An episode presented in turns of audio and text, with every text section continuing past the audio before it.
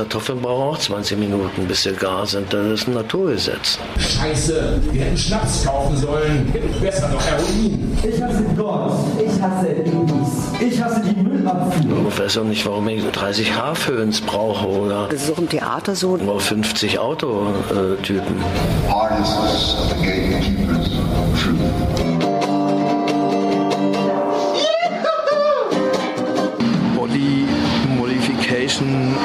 Haken in den Rücken, da wollen wir an diesem Seil aufhängen.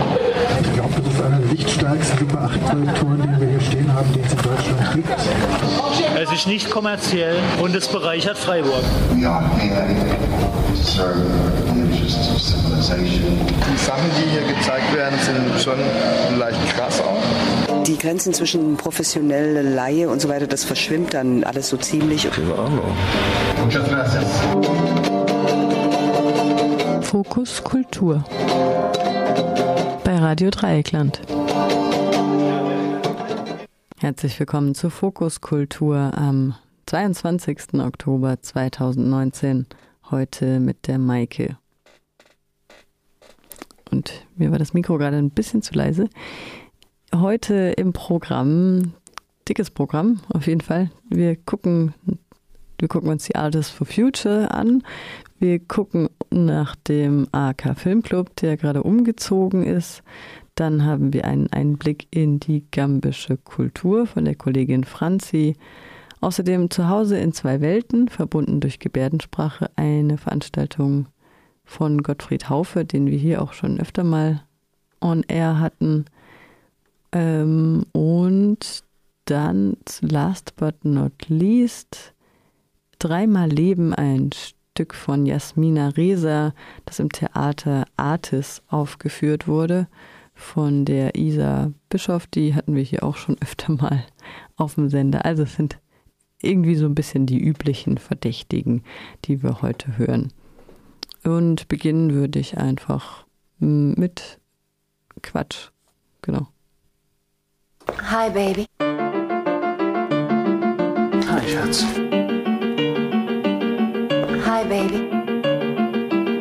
Hi, Schatz. Hi, Baby. Hi, Schatz. Hi, Baby. Hi, Schatz. Hi, Baby. Hi, Schatz. Wie geht's dir? Alles in Ordnung?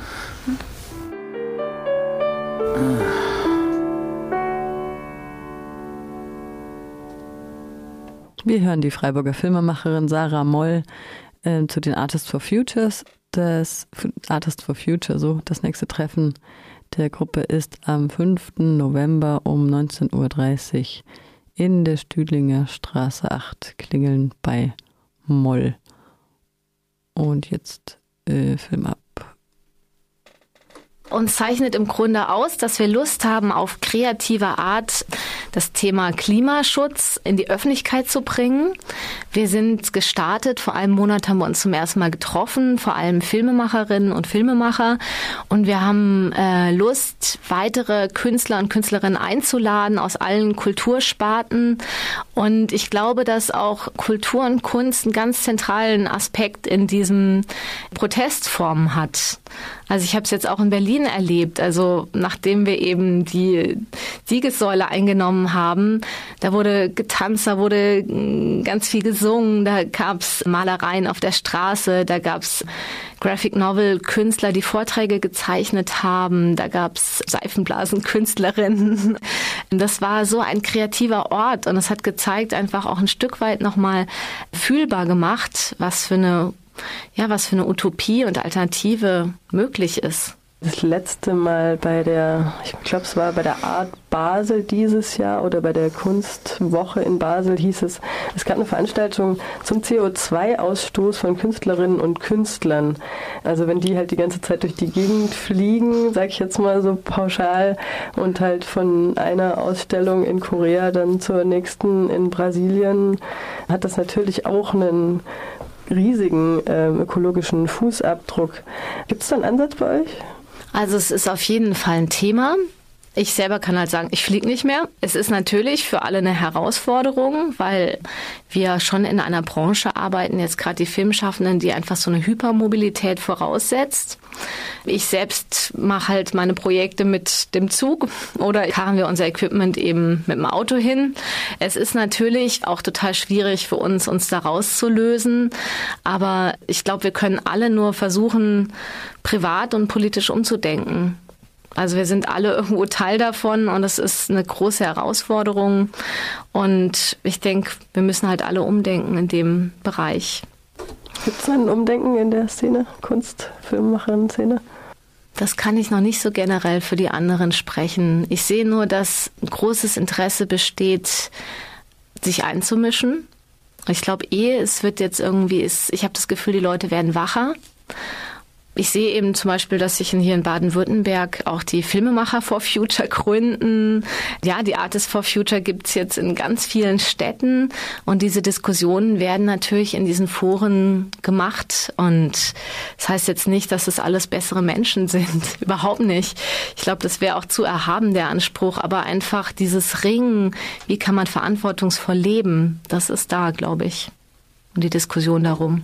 Hast du eigene Projekte in die Richtung? Ja, teilweise. Also ich habe jetzt zum Beispiel gerade ein Projekt, bei dem ich Fahrrad kuriere und Kurierfahrerinnen eben in ganz Europa begleite. Und ähm, das sind eben auch ganz spannende Leute, die eigentlich alle aus unterschiedlichen Bereichen zum Kurierfahren kamen und damit auch einen Lebensstil und Wertvorstellungen verbinden. Und das war für mich auch eine Herausforderung. Genau der Punkt, den du ansprichst. Ich bin nach Rumänien gefahren, nach Ungarn und danach nach London. Und alle haben mich für verrückt erklärt, aber ich bin halt mit Interrail und das war toll. Ich bin mit einem Nachtzug nach Bukarest und es war ein tolles Erlebnis. Es war ein wunderschöner Zug, komplett aus Holz mit Dusche und Toilette.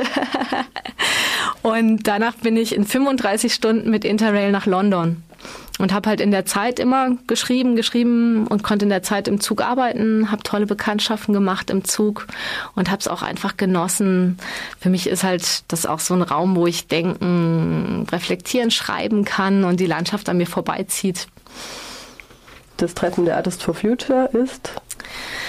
Ähm, das nächste Treffen ist am 5. November um 19.30 Uhr in der Stühlinger Straße 8. Wir freuen uns auf euch.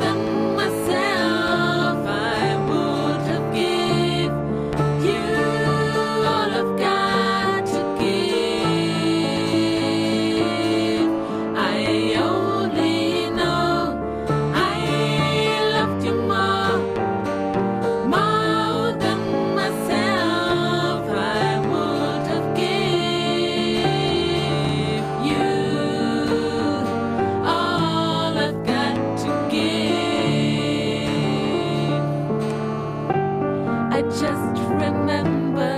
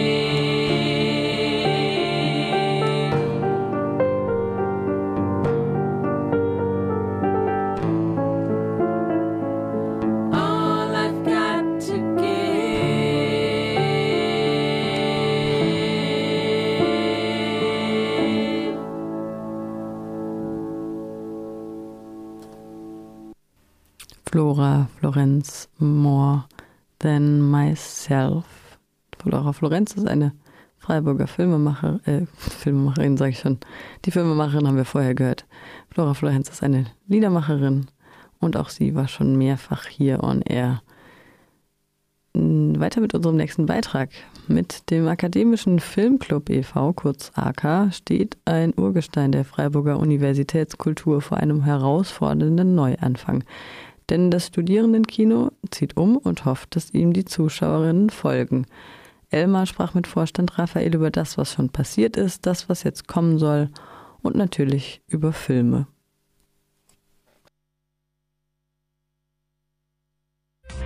Mach mal die Musik leiser, bitte.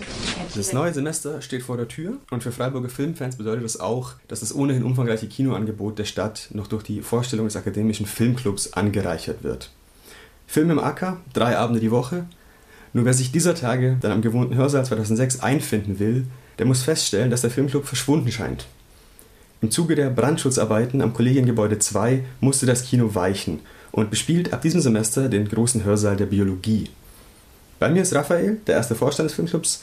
Raphael, ein erzwungener Umzug. Das klingt nach Provisorium, das klingt irgendwie nach zweite Wahl. Auf was muss das Publikum sich einstellen? Also das klingt vielleicht insofern nach zweiter Wahl, als es, wie du ja gesagt hast, ein, ein, erzwungener Umzug ist, aber auf ein Provisorium als solches muss sich das Publikum überhaupt nicht einstellen. Wir sind ähm, sehr zufrieden mit unserem neuen Saal in der Biologie, sind dort sehr gut aufgenommen worden, haben viel Hilfe erhalten beim Umbau, Umzug, Einrichtung und so weiter und können da in gleichbleibender, wenn nicht sogar, kann man sagen, höherer Qualität Filmgenuss bieten, wie es auch bisher in den letzten Jahrzehnten, muss man sagen, im HS 2006 der Fall war. Wer letztes Semester einen Film im AK gesehen hat, noch in 2006, der hat auch den aufwendig selbstproduzierten Trailer gesehen, äh, mit dem ihr vor jeder Vorstellung auf den Umzug hingewiesen habt. Gab es große Sorgen, dass euch euer Publikum nicht in die Biologie folgen könnte?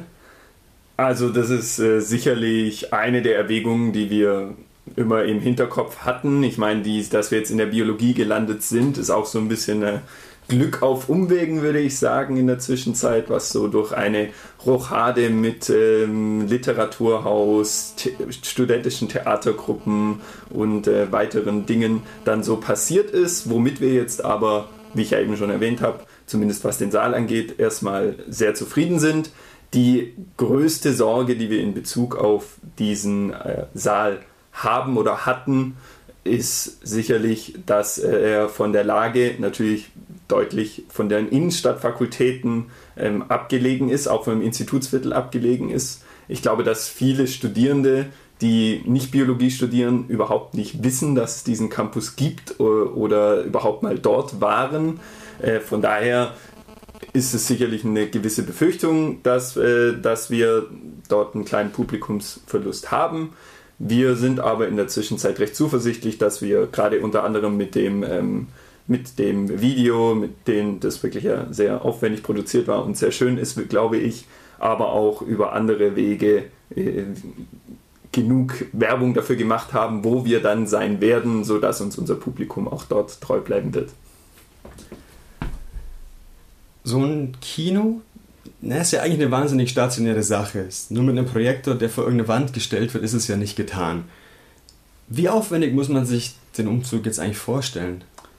Ähm, ja, das muss man sich sehr aufwendig vorstellen. Also man muss ja jetzt auch hier sich klar machen, dass wir hier nicht von einem Zeitraum von ein paar Monaten sprechen, in dem jetzt dieser Umzug dann letztendlich abgelaufen ist. Natürlich jetzt den letzten zwei, drei Monaten mit vergangener Woche dann auch abgeschlossen. Ähm, der Hauptteil, es wurde der Hauptteil der Arbeiten gemacht, aber diesen Umzug vorbereitet haben verschiedenste Mitglieder des Vereins in de, über die letzten Jahre hinweg, seitdem es klar geworden ist, seitdem wir das erste Mal erfahren haben, dass wir aus dem äh, Hörsaal 2006 raus müssen, ähm, haben wir da eben, ging es erst darum, überhaupt einen Saal zu finden.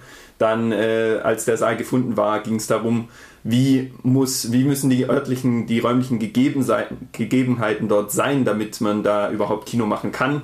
Das äh, ist für uns nicht ganz so einfach, wie man sich das vielleicht vorstellt, weil unsere Technik, für die ist es notwendig, dass man eine abgeschlossene Kabine hat, die ähm, auch mit Spezialglas für die Projektion, die schallgeschützt sein muss, ähm, weil ansonsten ist es überhaupt nicht möglich, die Kinotechnik zu betreiben, die wir haben da kommt dann noch dazu, dass wir auch eine, auch eine professionelle, nicht nur professionelle Kinotechnik, sowohl ähm, also Projektion, sowohl in digitaler als auch analoger Form haben, sondern auch dazu noch eine professionelle Tonanlage, die auch relativ groß ist und die äh, relativ viele Kabel be benötigt, die gezogen werden müssen, die aufgehängt werden muss. Also da kommt einiges dazu und ähm, ja, wir sind froh, dass es jetzt im Endeffekt im Großen und Ganzen ohne größere Probleme alles funktioniert hat und im Hörsaal der Biologie alles steht. Kann ein gemeinnütziger Verein wie der AK sowas überhaupt allein schultern? Das wäre für uns natürlich unmöglich, sowas äh, finanziell ähm, zu, zu, ja, zu schultern. Das ginge gar nicht. Ähm, wir sind schon immer als Verein darauf angewiesen, dass wir von der Universität Räumlichkeiten zur Verfügung, also umsonst zur Verfügung gestellt bekommen, weil wir ansonsten die laufenden Kosten überhaupt nicht stemmen könnten und äh, dann schon gar nicht äh, so einen Umzug, der ja in diesem Fall vor allem, was der Hauptkostenpunkt jetzt war, die, ähm, den Bau einer neuen Projektionskabine bedeutet und äh, da sind wir natürlich auch zuvorderst dem Rektorat, aber auch Tim Kunkel von der Biologie der, der akademische Leiter der Biologie, der uns sich sehr für uns eingesetzt hat, dafür dankbar, dass sie das ermöglicht haben.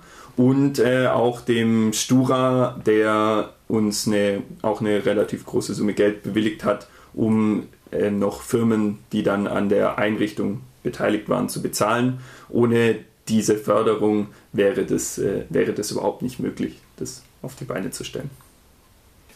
Die hochschulpolitische, gerade auch die logistische Komponente von unserem Umzug mit Kino sind natürlich spannende Themen für sich. Aber lass uns auch noch über das reden, was die meisten Leute dann doch am meisten interessiert am Acker, die Filme. Kannst du uns schon mal einen ersten Einblick in das kommende Programm geben? Irgendwas, was die Leute in den neuen Acker ziehen soll?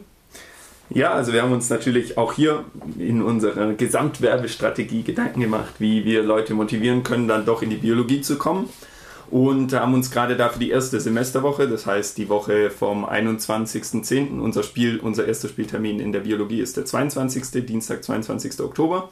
Und da äh, fangen wir direkt mit einem, ja, schon Knaller an, würde ich sagen, nämlich mit dem neuen Quentin Tarantino-Film Once Upon a Time in Hollywood. Und äh, um den Einstand in die Biologie auch gebührend zu feiern, laden wir da um 19.30 Uhr schon zu einem Sektempfang ein für alle, die an dem Tag kommen und äh, hoffen, dass das ähm, das Publikum anspricht, was ich aber auch glaube. Aber damit haben wir es in der Woche, ist es dann noch nicht zu Ende, sondern am, am Mittwoch machen wir dann gleich weiter mit 303, der ja, sowohl in Freiburg, aber auch deutschlandweit sehr erfolgreich in den Kinos gelaufen ist. Also eine Geschichte von zwei Berliner Studierenden, die mit dem ähm, Wohnmobil nach Portugal fahren und sich über Gott und die Welt unterhalten, kann man glaube ich sagen.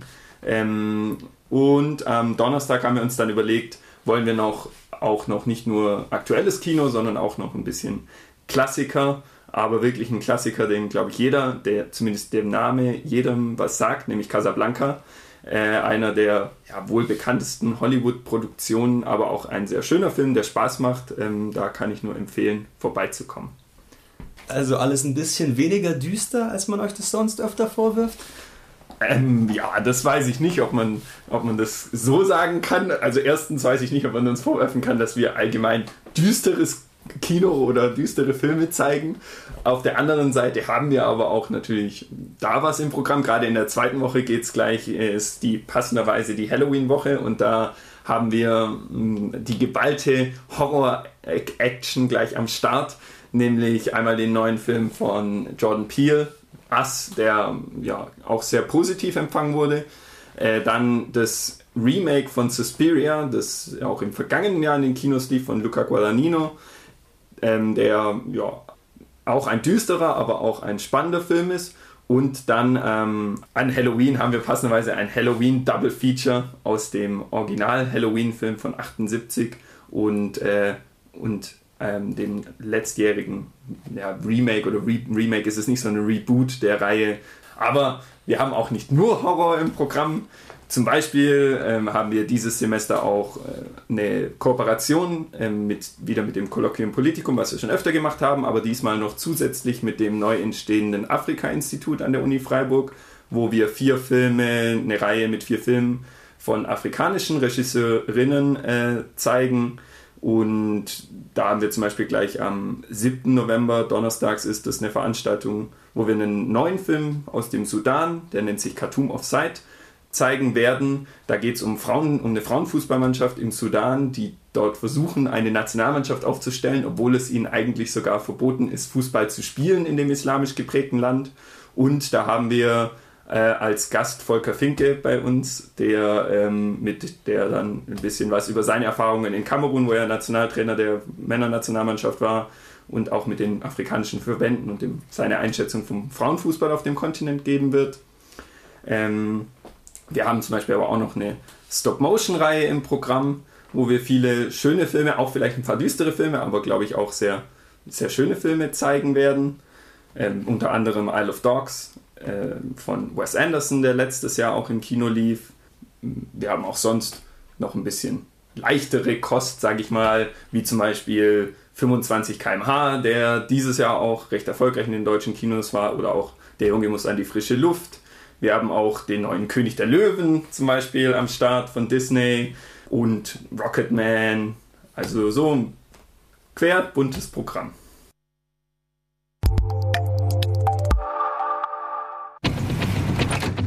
Ich bin Rick Dalton. Das ist mein Stunt-Double Cliff Booth. Schauspieler müssen eine ganze Reihe gefährlicher Sachen machen. Jemand frittiertes Sauerkraut bestellt? Cliff soll Erleichterung verschaffen. Das klingt nach einem guten Freund. Ich versuch's. Wer, wer wohnt nur eine Tür weiter? Ich bin Sharon Tate. Sie ist die heißeste Frau der Stadt, vermutlich der Welt. Ma'am? Oh oh. Jetzt gibt's Ärger. Die Konzentrießereien. Ich liebe den Scheiß. Was hat Charlie gesagt? Er hat gesagt, bringt jeden um. Was ist der Plan? Die schnappen wir uns. Das Element des wahren Kampfes. Wenn du ihn nicht besiegst, tötet er dich. Außer wenn Rick dort mit einer Schrotflinte kommt. Ich hab diese irre Waffe. Da will man nicht am falschen Ende stehen. Oh, scheiße, das ist... Ja, okay, das ist zu heiß. Oder was machen mit der Hitze? Rick, ist ein Flammenwerfer. Ja. Once Upon a Time in Hollywood. Damit fängt der AK heute Abend an. Der Auftakt im neuen Hörsaal in GHS, im großen Hörsaal der Biologie um acht. Und um halb acht gibt es schon mal Sekt. Und der Eintritt kostet immer noch 1,50 mit Semesterausweis. Und den gibt es für 3,50 Euro an der Abendkasse. Mach mal die Musik leiser, bitte. Er hat hier dein Bimmel hingeschrieben. Ups. Alles klar? Oh je. So kurz runterziehen. Na, wie heißt der? Egotronic hat mir verspult und verballert dazwischen gefunkt. Hm. Hier geht's jetzt weiter mit. Ähm, weiß man nie. Ähm, hallo? Am Dienstag weiß man das nicht. Nochmal. Nee, ich habe kein Palkenblech und pa Blech, Blech, Blech und Pannen. Das Mikro will nicht so, wie ich will. Nein, nein, nein. Jetzt, jetzt höre ich mich. So, hallo, was machst du denn da? Ja, und? Im Staube ihres Angesichts schürfen sie 14 Spaghetti Surf Ravioli Billy Kleinode aus den schartigen Wänden. Man sollte es einfach lassen. Bleibt dran auf der 102,3 bei Radio Dreieckland. Jetzt drehen wir einfach mal voll auf, dann geht was. Ich habe vielleicht geschwafelt. Und ich habe das falsche Mikro. Oh ja, wie süß. Blech und Plan mit Like und Bluka. Oder im Livestream auf www.rdl.de. Krass.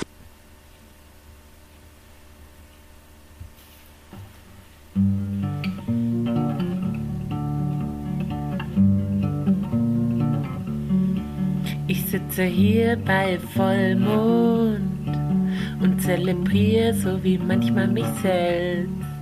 In letzter Zeit nicht so häufig. Unter mir ist der Boden und über mir das Himmelszelt. Die Welt ist fantastisch, fantastisch groß und fantastisch klein. Ich meine natürlich die meine, meine kleine Welt daheim. Ich sitze hier bei Vollmond und zelebriere so wie manchmal mich selbst. In letzter Zeit nicht so häufig. Unter mir ist der Boden und über mir das Himmelszelt.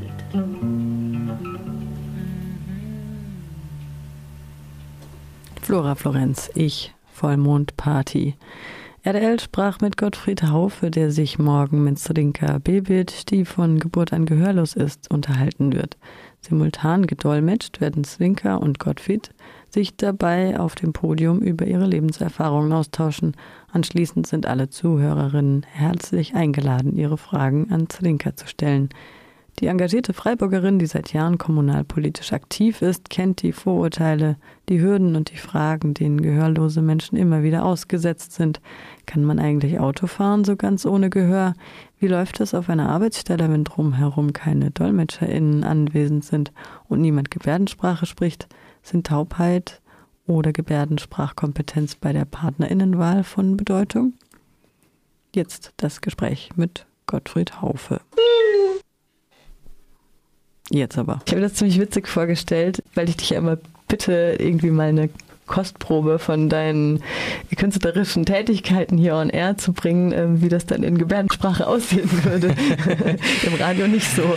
Ja, tatsächlich im Radio nicht so. Und äh, dazu kommt noch, dass ich selber gar keine Gebärdensprache kann und äh, würde auch äh, nie so tun wollen. Ich wurde jetzt natürlich schon darauf angesprochen im Rahmen äh, der Vorbereitung für diese Veranstaltung, ähm, weil äh, da steht natürlich simultan gedolmetscht.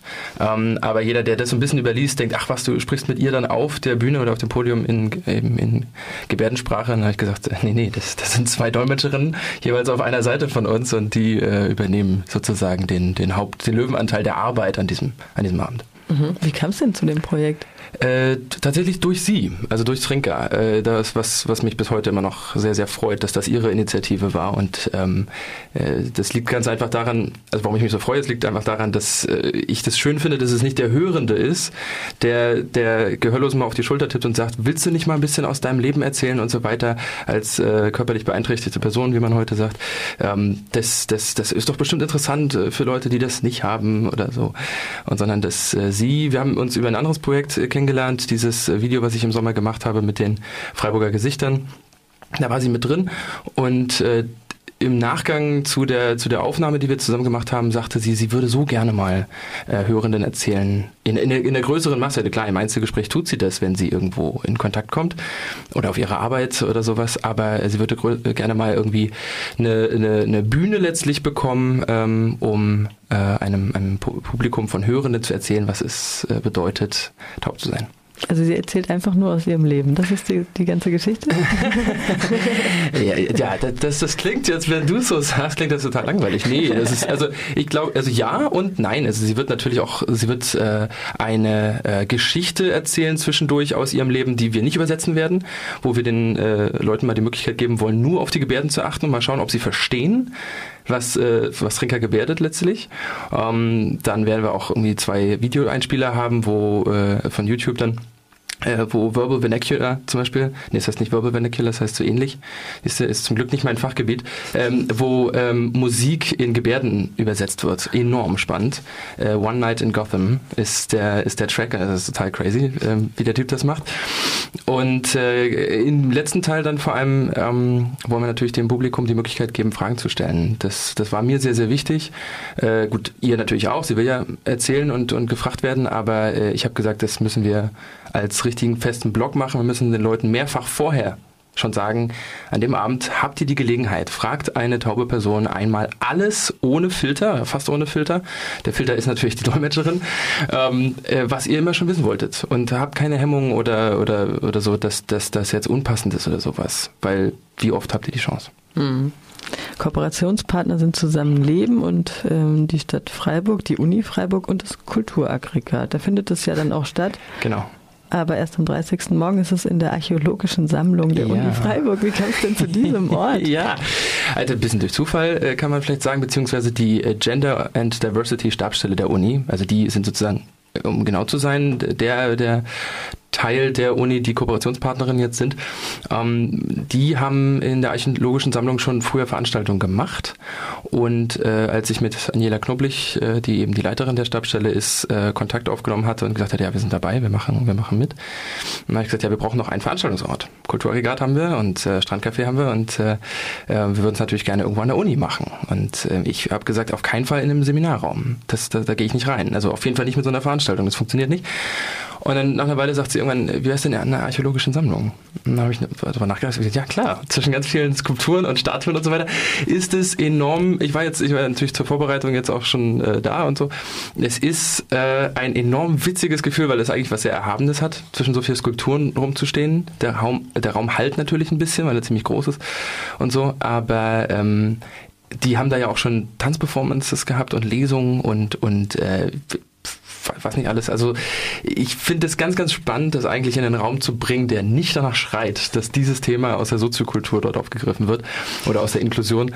Ähm, und deswegen freue ich mich total, dass wir es da machen, ganz ehrlich. Gerade auch, weil es irgendwie ähm, wahrscheinlich äh, das erste Mal ist für die, für die auf jeden Fall auch. Ja. Okay, genau. Morgen dann eben dort in der Archäologischen Sammlung der Uni wo ist die genau? Die ist äh, im Herderbau. Im äh, Herderbau ah. in der Habsburger Straße, das große rote Gebäude, da wo die äh, Umweltwissenschaftler und Forstis und so drin sitzen. Mhm. Unten, wenn man in dem Innenhof dann, oder in diesem Innenteil drin ist, geht's links so eine Treppe runter. Mhm. Steht, steht auch dran. Und äh, ja, 20 Uhr geht's los, genau. Genau, dann am 30. im Kulturaggregat auch um 20 Uhr und am 19. November dann nochmal um 20 Uhr im Strandcafé hier auf dem Greta-Gelände. Äh, willst du noch was loswerden? äh, naja, also ich, ich lade alle äh, zu einem sehr, sehr äh, spannenden Abend ein, wenn man noch nie Gebärden gesehen hat oder länger mal gesehen hat. Jeder hat mal kurz bei Phoenix vorbeigesäppt wahrscheinlich, wo die das übersetzen, die Nachrichten und so. Aber äh, wenn man äh, mal Spaß daran hat, richtig darauf zu achten, wie Gebärden entstehen und was, was, was es ist, dann glaube ich, wird man uns nicht eine Minute lang zuhören, sondern wird nur auf die Gebärden achten. So ging es mir, als ich angefangen habe, damit mehr in Kontakt zu kommen. Ähm, allein dafür lohnt es sich zu kommen, aus meiner Sicht. Vielen Dank, Gottfried Haufe. Zu Hause in zwei Welten, verbunden durch Gebärdensprache. Die Veranstaltung morgen Abend, eben 20 Uhr in der Archäologischen Sammlung der Uni Freiburg. Ist der Eintritt frei, oder? Sowas von frei.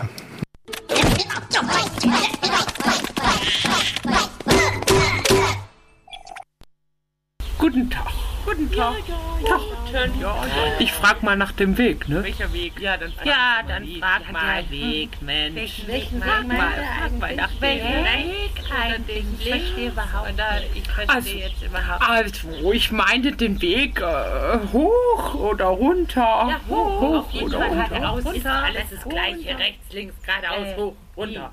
Jetzt, jetzt. Achterbahn. Hallo? Hallo? Äh. Bow, bow, bow, bow. Bow, bow. Bow. Bow, bow, bow, bow. Ba, ba, ba, bow, bow. Bow, bow, bow, bow. Ba, ba, ba, bow, bow. Bow, bow, bow, bow. Ba, ba, ba, bow, bow. Bow, bow, bow, bow. Ba, ba, ba, bau, bau.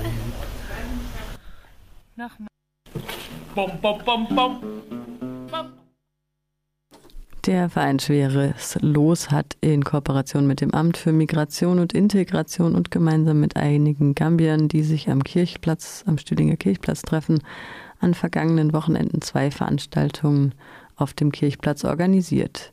Kollege Fabian berichtete bereits in einem Vorab-Interview darüber. Am vergangenen Freitagabend fanden sich einige Interessierte aus Freiburg in der Herz-Jesu-Kirche am Stühlinger Kirchplatz ein, um den Vortrag zu Gambia, dessen Geschichte, Kultur und Politik zu hören und etwas über die Entstehung des Projekts Kankurang zu, zu erfahren. Ein Beitrag von Kollegin Franzi. Der Kangurang wurde 2008 in die repräsentative Liste der UNESCO des immateriellen Kulturerbes eingeschrieben. Die Beitragsstaaten waren Senegal und Gambia. Ja, zunächst äh, möchte ich einen kurzen historischen Überblick über den Ursprung des Kangurang in Westafrika geben. Gambia, umgeben vom Senegal, ist der kleinste Flächenstaat mit der geringsten Bevölkerung Afrikas mit ca. 2 Millionen Einwohnern. In Gambia stellen die Mandinka die Mehrheitsethnie dar. Zur Ethnie der Mandinka wird eben auch die Maske, der Geist der Kangurang gezählt. Um die Ausbreitung der mandinkischen Ethnie über diese koloniale Grenzziehung hinaus besser zu verstehen, müssen wir erstmal einen kurzen Blick in die turbulente Geschichte des westafrikanischen Kontinents werfen. Im 13. Jahrhundert hat sich das sogenannte Malische Großreich ausgedehnt, was sich heute über den Senegal, Gambia, Guinea-Bissau, Mali, Burkina Faso und die Elfenbeinküste erstreckt. Es war durch ein Feudal- und Kastensystem geprägt. Seit Beginn des 11. Jahrhunderts war das Gebiet von Almaroviden islamisiert worden.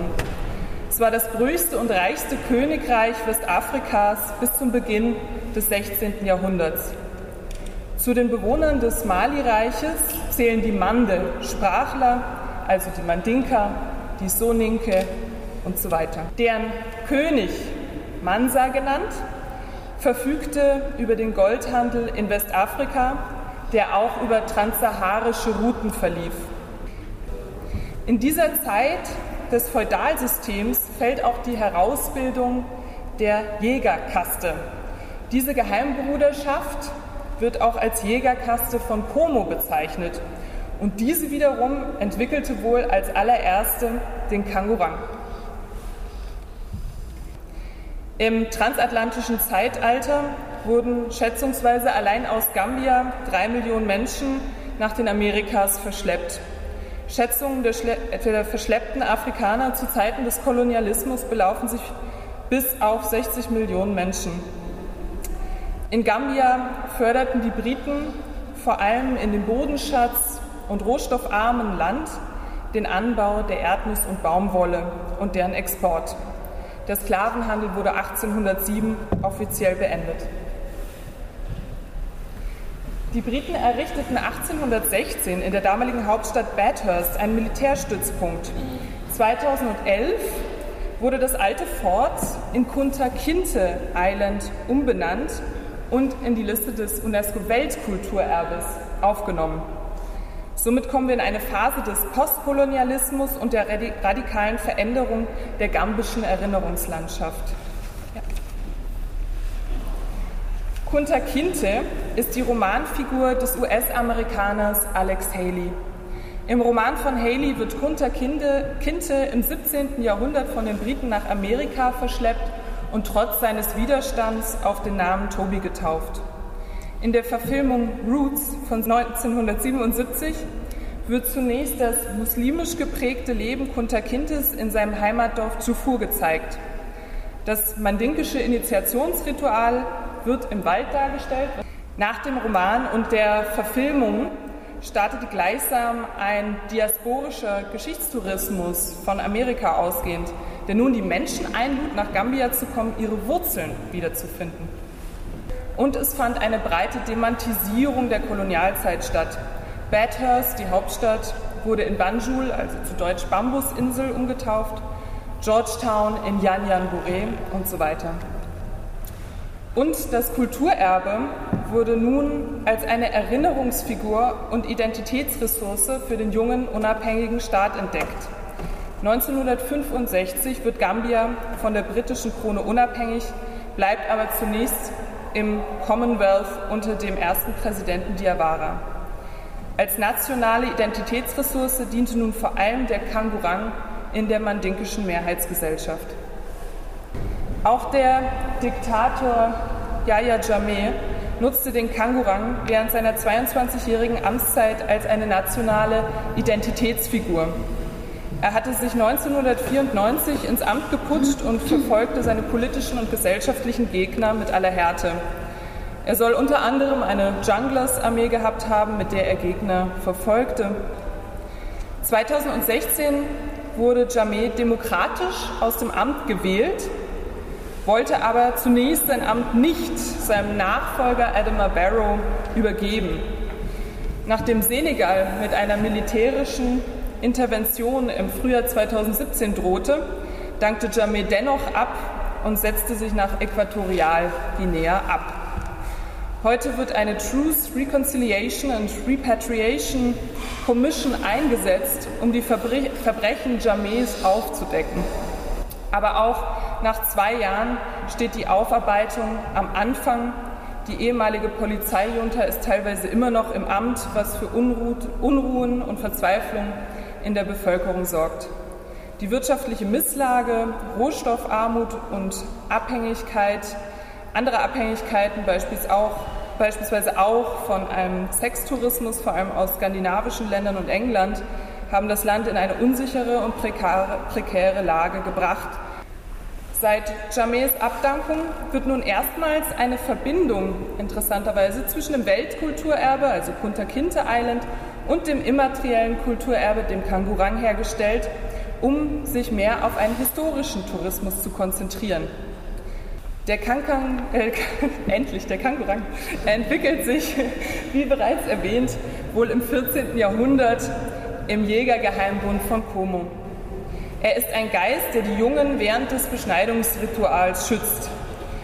Den Jungen wird während des Rituals, was bis zu zwei Monate dauern kann, Geheimwissen der Bruderschaft beigebracht und sie werden in ihren kommenden Pflichten als Männer geschult. Diese sogenannte Liminalitätsphase dient dem Übergang von der einen gesellschaftlichen Ordnung in die nächste. Aus den Jungen werden Männern mit all den Rechten, die damit einhergehen. Der Kangurang schützt die Jungen während dieser Zeit vor Hexen und Eindringlingen in das Initiationscamp. Darüber hinaus wird er aber auch gerufen, wenn Gemeinschaftsarbeiten in der Gemeinde anstehen Frauen und Kinder nicht gehorchen oder ein Gemeindemitglied auffällig ist. Daher wurde er auch oft als eine Form der Polizei beschrieben. Der Kangurang ist bei den Mandinka im heutigen Gambia, Senegal, aber auch Guinea-Bissau vorhanden. Unterschiedliche Formen des Kangurang haben sich regional herausgebildet, um deren Authentizität auch nicht schlecht gestritten wird.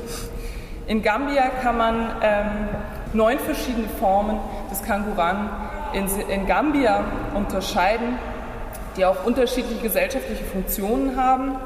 Im Senegal gibt es hauptsächlich eine Form, den Ifambundi, und der Ifambundi ist sozusagen der König der Kangurang, der dann auch im Zusammenhang mit der Initiation benutzt wird. Ihr hört Radio Dreieckland und ihr hört Radio Dreieckland. Äh, hallo. Ähm,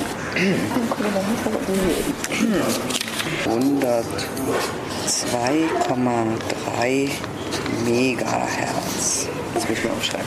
Entschuldigung. Das, das erste kann ich mir auf jeden Fall merken. Hallo, ich bin Corinna Harfuch und ihr hört Radio Dreieckland auf der 102,3 Megahertz.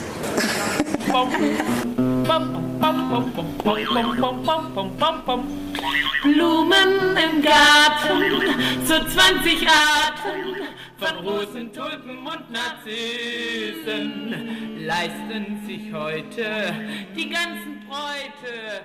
Davon will ich ja gar nichts. Flora Florenz ist leider etwas übersteuert. Ich versuche es nochmal mit dem nächsten Stück.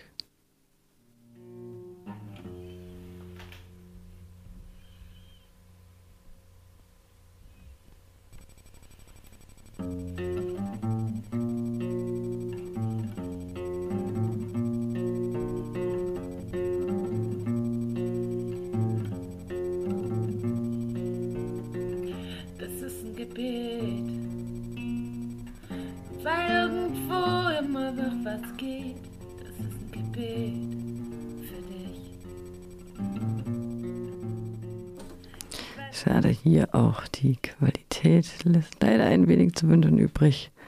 Ähm, ich, wir würden dann einfach weitermachen mit unserem nächsten Beitrag. Wenn er denn möchte. Junge, ich hab's extra aufgeschrieben. Kippe aus, keine Fettbäm, Glotzen auf und Ohrreden. Und wenn du es nicht verstehst, über 60 Millionen können nicht sprechen. schreib dich nicht ab. Lern Ostdeutsch.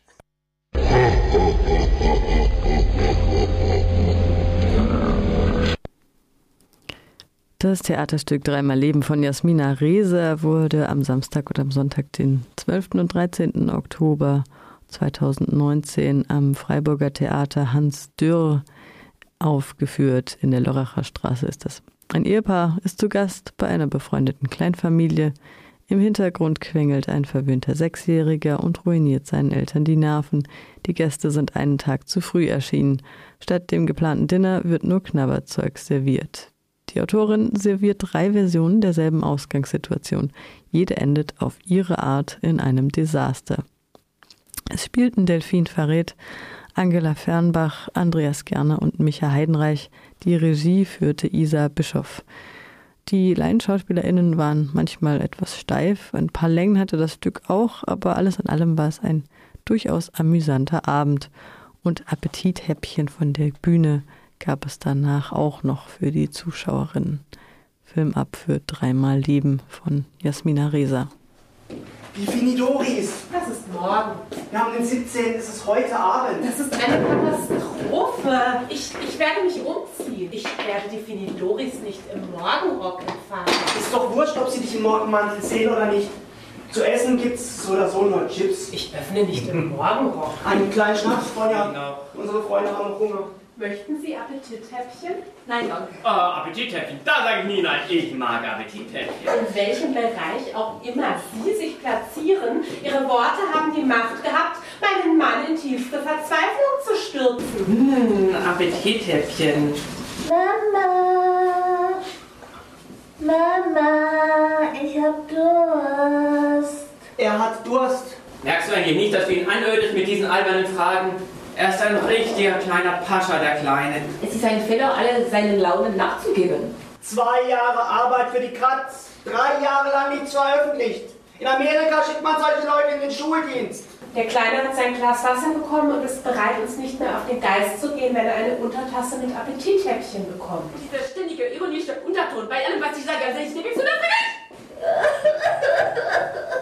Du bringst das Kind zum Weinen, mein Liebling. Eine brillante Frau und ein Versager. Mein Mann kann sich nur auf meine Kosten amüsieren. Ich frage mich, was er ohne mich in Gesellschaft machen würde. Oh, sehen Sie mal, hier ist noch ein Appetithäppchen. Das Kind ist ja furchtbar. Und wir? Wir haben nichts als Scheiße gefressen. Und warum setzt du mich so herab? Ich, ich verstehe nicht diese pathologische Bedürfnis, mich ständig vor den Leuten herabzusetzen. Ich setze dich doch nicht herab, ich mache Spaß. Diese Litanei der Vorhaltung, jedes Mal, wenn wir irgendwo hingehen, in einem Konkurrenzsystem, kommt es nicht darauf an, gute Ideen zu haben, sondern dass man bei dem Spiel gewinnt. Er kann seine Beförderung jetzt schon natürlich sagen. Wie kannst du nur so kalt sein? Ich bin nicht kalt. Er ist verdammt. Diese Strumpfhose hatte schon eine Laufmasche vorhin auf der Straße. Und es war mir sehr peinlich, bei Ihnen so anzukommen.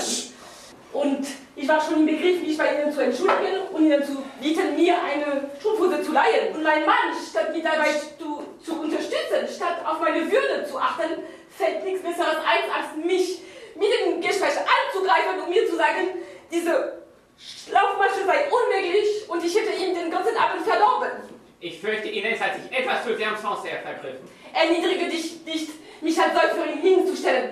Begnüge dich mit deinen üblichen Scherzen. Ich habe keine hautfarbenen Strumpfhosen mehr, ich habe nur noch schwarze.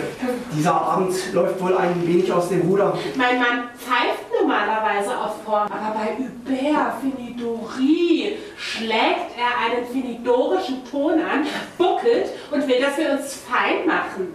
Was heißt ich buckle? Was heißt finidorischer Ton? Was, was soll das Gerede, Sonja? Und was verschafft mir die Ehre dieser Vorzugsbehandlung? Diese Vorzugsbehandlung deshalb, weil mein Mann sich einbildet, Sie könnten ihn in Besoldungsgruppe A befördern lassen. Was? In Besoldungsgruppe A? Hört ihr? Sie hat sogar den Jargon drauf. Hubert, das ist alles vollkommen absurd. Ich weiß nicht, was in sie gefahren ist. Ein Beispiel für den finidorischen Ton? Sonja! Ines, brauche dich nicht, mein Schatz. Zunächst einmal, Sonja, möchte ich Ihnen sagen, dass Sie besser daran getan hätten, uns im Morgenrock zu empfangen. Schreiben Sie ja nicht allein den Schiffbruch des Abends zu. Wir haben alle dazu beigetragen. Ines, mein Liebling, mein Engelchen, beruhige dich. Ja, nicht. Als Engel, hör auf, den Mann von Welt zu spielen. Jeder will veröffentlicht werden. Das ist der einzige Sinn in der Wissenschaft. Warum sind Sie so böse auf meinen Mann? Ich bin nicht böse auf Ihren Mann, ich bin böse auf den meinen. Darf man wissen, warum? Mein Mann kriecht vor dem Ihren. Keine normale Frau kann das ertragen, zumal er wegen nichts und wieder nichts kriecht. Ich krieche absolut nicht. Hubert, krieche ich. Lass uns gehen, das ist schrecklich. Krieche ich. Du kriegst! Kennen Sie auf diese Weise Ihren Mann die Mütze? Wirbelsäulungsgruppe A. Er hat mich gefragt, ob ich sie attraktiv finde. Und? Haben Sie sehr gesagt? Ich habe Schönling gesagt. Hm, noch subtiler. Bravo. Gelten Sie als attraktiv in Ihren Kreisen? Wissen Sie, es gibt wenig Konkurrenz. Schämen Sie sich nicht? Schämen? Hier in meiner Wohnung, Ihre Frau drei Meter entfernt. Och, wissen Sie, die Moral für keinen Platz. Und wo hat sie ihren Platz? Donnerstag erfahren Sie es. Adieu, finitorischer Ton. Adieu, gesenkter Kopf und herabhängende Schultern. Adieu, serviles Lachen. Das ist ein Ton, den ich angenommen hatte, als ich noch glaubte, Hubert Finidori könne über meine Zukunft entscheiden. Ich habe nicht gesagt, dass Henri meine Unterstützung braucht, um Forschungsdirektor zu werden. Was wäre das Universum ohne uns? Ein Ort des Trübnis, der Düsternis oder ein Grab Poesie. Unsere Zeit ist zwar unbedeutend, aber wir sind nicht nichts. Was hat sie denn gepackt? Ich habe sie vorhin gesehen. Wen gesehen? Sie beide. Was gesehen? Das wissen Sie besser als ich. Sie können ruhig damit prahlen, dass Ihnen der beschissenste Empfang Ihres Lebens zuteil wurde. Dankeschön für diesen wunderschönen Abend. ich glaube, ich bin ein bisschen benebelt. Es ist Zeit für mich zu verschwinden. Auf Wiedersehen, Sonja. Auf Wiedersehen. Lass uns gehen, bitte, über. Gehen wir. Ziehen Sie Leine, bringen Sie Ihre Minna nach Hause. Ja, nennen Sie mir mit allen möglichen Namen. Ich bin eine Zigeunerin, mein Mann ist ein Kanal. Dieser Abend wird für mich von historischer Bedeutung sein. Gehen wir. Ja, gehen wir, mein Engel. Gehen wir im neuen Audi. Er hat einen neuen Audi. Er ist ein Kilometer entfernt geparkt. Ganz schräg, um eine Schramme zu vermeiden.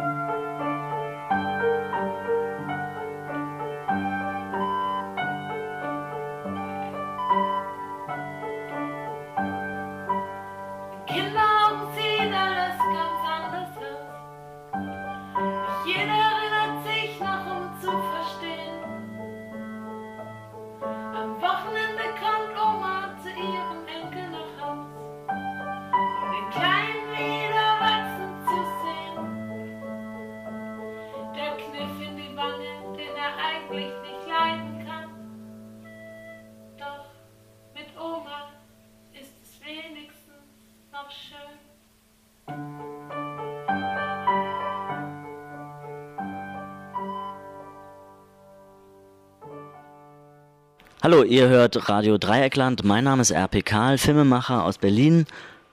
Nur Ficken zeigen. Wer du wirklich bist, interessiert mich nicht.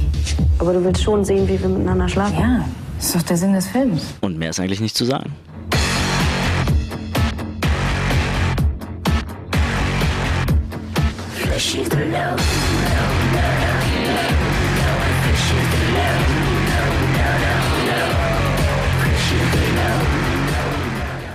Ihr hört immer noch Radio Dreieckland Fokus Kultur am 22. Oktober 2019. Die Sendung geht dem Ende entgegen. Die Wiederholung läuft morgen am 23. um 10 Uhr. Und alle unsere Beiträge könnt ihr nachhören auf unserer Website www.rdl.de. Die Musik kam von Flora Florenz, Freiburger Liedermacherin. Und äh, im Studio war die Maike, die sagt jetzt Tschüss und fünf Sekunden ist Schluss.